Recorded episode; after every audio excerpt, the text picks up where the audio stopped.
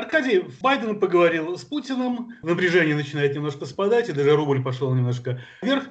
После этого разговора мы можем что-то понять о логике России, какие цели она преследовала в этом кризисе?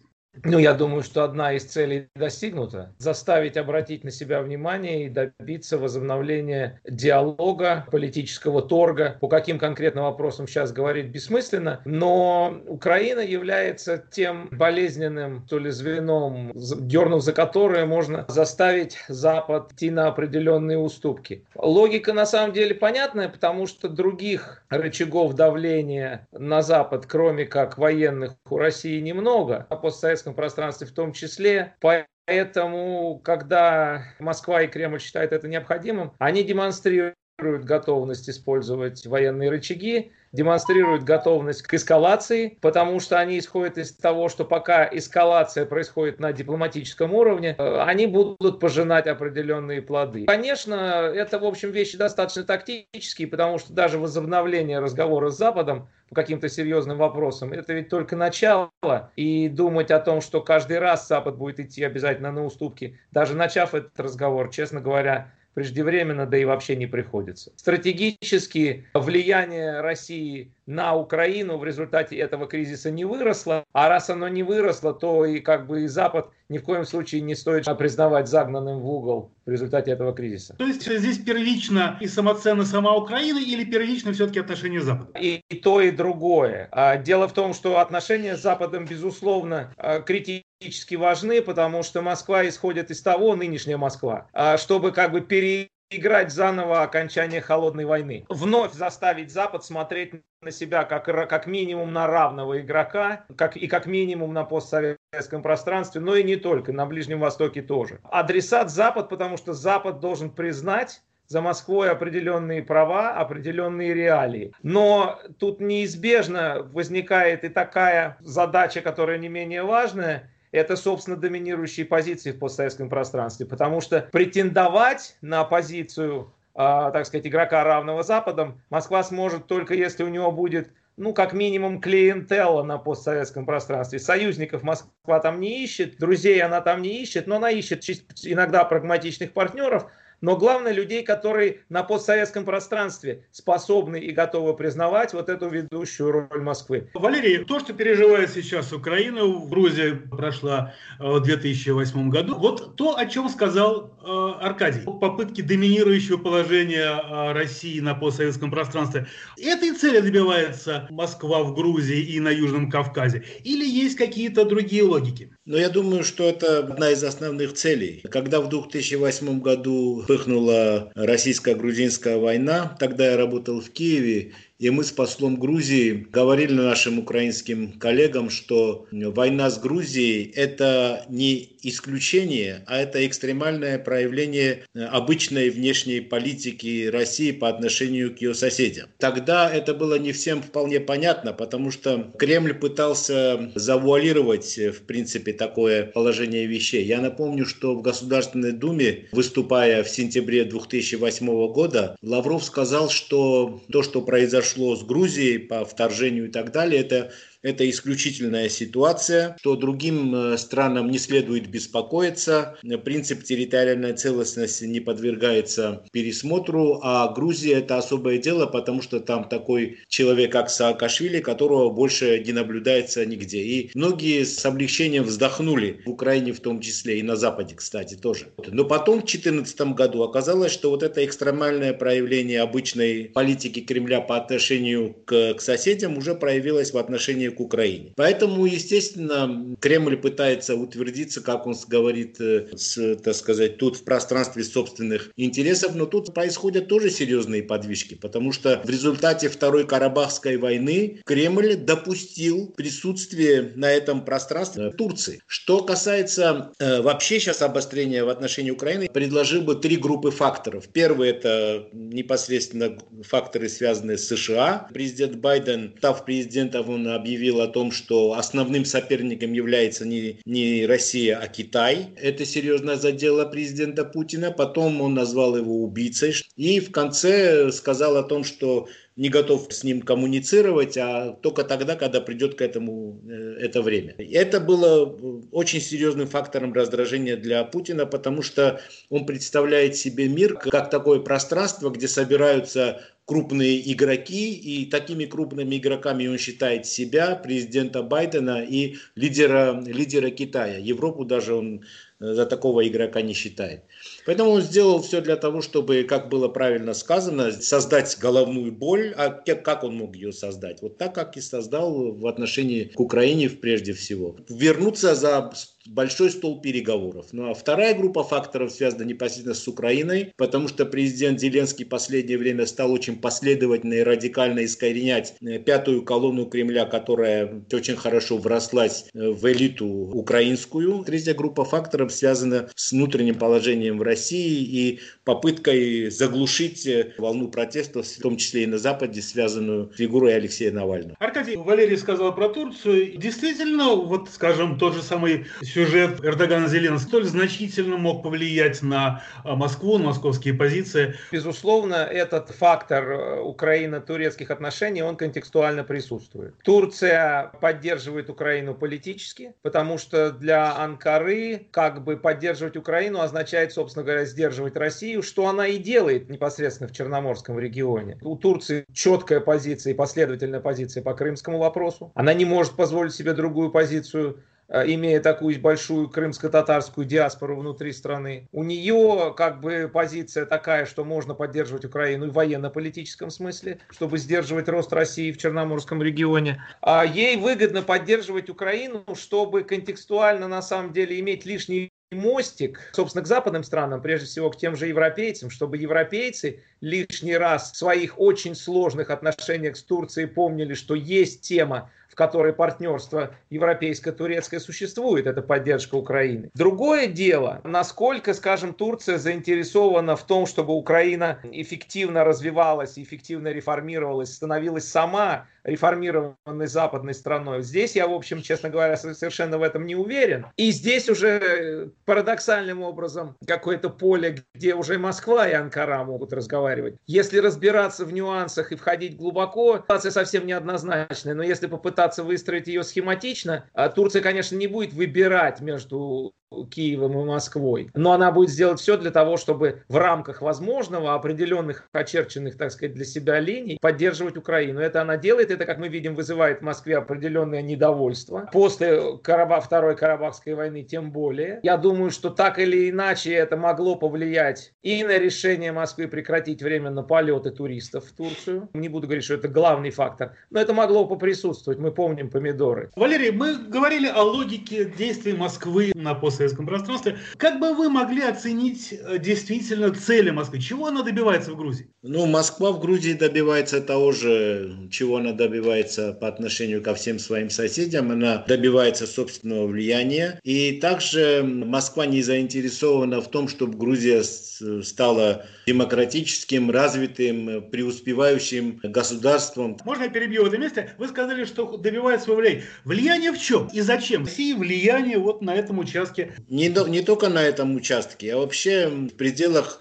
как они формулируют теперь в пределах собственных исторических границ. Ведь э, в представлении Путина крах Советского Союза, его распад был крупнейшей геополитической катастрофой. И исходя из этого он пытается восстановить влияние России в непосредственном соседстве и, опираясь на этот плацдарм, потом выступить э, как э, лидер и мировой игрок на международной арене. Большего оскорбления Путину, чем нанес Барак Обама в свое время, никто не нанес, когда Барак Обама сказал, что Россия, естественно, является очень сильным и важным региональным игроком. Именно поэтому каждый успех э, в, в непосредственном окружении э, Россия воспринимает как вызов себе. Э, вместо того, чтобы выработать позитивную повестку дня, вместе с тем, что Россия является центром силы, она всегда была и будет таким центром, надо было бы ей приложить усилия, чтобы стать также центром притяжения. А вот этого не получилось, хотя у России были для этого все необходимые предпосылки. Единое культурное пространство, в конце концов, русский язык так таковой. В Грузии практически поколение ниже 35 практически на русском языке уже не разговаривают. Аркадий, такое впечатление создается, что вот структура клиентелы более успешно создается на Западе. По периметру не очень-то получается. Клиентелла разрушается постепенно и в Украине, и в Беларуси. Какая прагматическая линия у Москвы, а, кроме вот каких-то утоления своих былых комплексов? Или это действительно какая-то попытка движения к тому, что говорили, к новой Ялте? Я думаю, что Ялта является мечтой, потому что на Западе возникает э, не то чтобы клиентела. Клиентела-то, может быть, и возникает, и люди, которые, чьи денежные прагматические интересы связаны с российскими контрактами, насколько эта клиентела способна пролоббировать необходимые необходимость э, именно заключения с Москвой отношений по типу Ялты, я, я не убежден. Мне кажется, что все меньше. Мне кажется, что 15 там, лет назад, когда канцлером Германии был господин Шредер, идеи Ялты были гораздо ближе многим политикам. В этом отношении в Европе тоже идет э, поколенческий сдвиг. С Москвой имеют дело, но часто имеют дело, ну, потому что деваться некуда, а не потому что хотели бы выстраивать с ней какие-то вот такие отношения, основанные на, на ялтинских понятиях в том числе Москве. На постсоветском пространстве еще сложнее? А на постсоветском пространстве в чем-то сложнее, в чем-то не сложнее. Страны постсоветского пространства, многие остаются бедными, и коррумпирующее, разлагающее влияние в силу этого оказывать там, там легче. Здесь мне мне кажется, вот что нужно еще отметить. Я думаю, что несмотря на все то, о чем мы говорили, Кремль научился действовать временами очень даже гибко. То есть, если там 20 лет назад все понимали, что это сила, э, сила военная, сила экономическая, то в последние годы у нас были примеры, когда Россия действовала более гибко и сочетала, собственно, жесткие силовые, там, в том числе дипломатические силовые методы с чем-то еще. Вот у нас в Молдове несколько лет назад, там, два года назад, был очень интересный случай, когда Россия с Западом договорились о том, что о совместных действиях, по сути, так называемая революция послов, да, когда господина Плохотнюка вывели из политической игры. И вроде как на полгода сначала пришло проевропейское правительство, потом пророссийский президент, так сказать, взял ну, значительную часть власти. Сейчас у нас раскол и конституционный кризис, и Россия научилась играть, вот, по крайней мере, на отдельных театрах в разных обстоятельствах. Это что-то, в общем, новое. А, это не отменяет каких-то стратегических целей, конечно, но в том, что касается новизны тактических интересов, признавать это тоже придется. Когда мы говорим об Украине, когда мы говорим о Беларуси, это все происходит в рамках единой логики, в рамках единого инструментария. Просто вот в качестве примера. Можем ли мы ожидать, что после разговора с Байденом госпожа Санду ну, станет менее жестко ставить вопрос о выводе российских войск. Санду не очень жестко ставит вопрос о выводе российских войск. У нее, мне кажется, для этого нет достаточной политической базы внутри страны, тем не менее. То я бы ответил на этот вопрос таким образом, что цели-то остались. Закрепить и нарастить свое влияние в каждой из этих трех, трех названных странах. А инструменты для этого используются разные, в зависимости от ситуации, но, но и с разной степенью успеха. В такой стране, как Украина, успех развивать не получается. Тактические успехи случаются, временный рост пророссийских настроений периодически происходит, но стратегически в Украине ничего не меняется. Приходит президент, который провозглашает себя президентом мира и человеком, который договорится с Россией, и через год-два все опять, так сказать, возвращается в ситуацию, когда политика этого конкретного человека по имени Порошенко или Зеленский начинает определяться и, собственно, внутриполитическими интересами Украины, и национальными интересами Украины. А вот с, российской, с российским целеполаганием это не очень сочетается. Валерий, насколько логика и действия, попытки России повысить свое влияние в той же самой Грузии, к примеру, становятся внутриполитическим фактором? И насколько Москва этот фактор может использовать? Вот очень интересный вопрос в отношении Грузии. Грузии, потому что у нас вы знаете, сейчас очень серьезный политический кризис. Очень интересно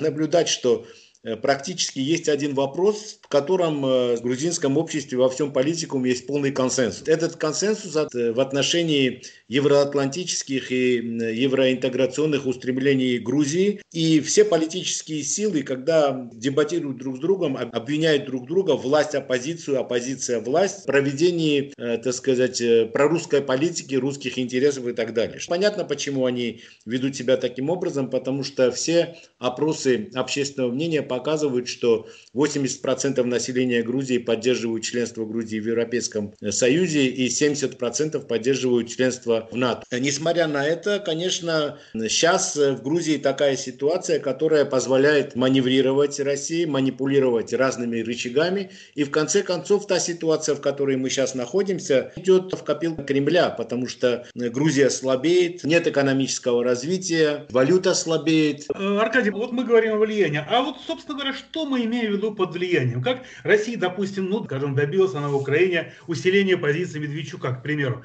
Что она с этим может сейчас сделать? Да вот то, то и оно, что Украина для России потеряна, стратегически потеряна давно, как, как потенциальный партнер. Там можно вести игру на разрушение, на саботаж тех действий, которые ведут силы, которые настроены на, на продвижение Украины к Западу, но практически невозможно всерьез э, рассчитывать на то, что Украина поменяет курс, и ее там евроатлантические устремления будут отброшены. То же самое э, в Грузии, то же самое в известной степени в Молдове, хотя там больше качели. А вот в такой стране, например, как Беларусь, получается, что успехи возможны. А если 10 лет назад назад э, белорусские протестующие, так сказать, шли под лозунгами Европейской Беларуси, то в этот раз они уже таким образом не действовали. Они, они понимали, против чего они выходят, но они не понимали, за что они выходят. Всячески подчеркивали, что это не геополитическая революция, и что они хотят выстроить с Россией такие же прекрасные отношения, как имеет нынешний современный режим. И в еще большей степени успех России демонстрирует